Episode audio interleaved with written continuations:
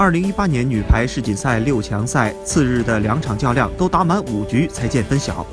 美国和日本双双出局后，G 组的塞尔维亚、意大利以及 H 组的荷兰、中国携手晋级半决赛。十六日，赛意和中四强捉对厮杀，获胜一方将荣膺小组头名。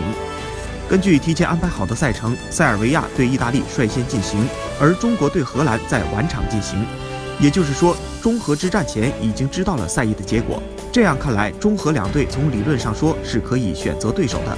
当然，作为中国女排而言，用郎平的话说，要想夺冠，我们不应该惧怕任何一个对手，我们要全力以赴打好每一场球。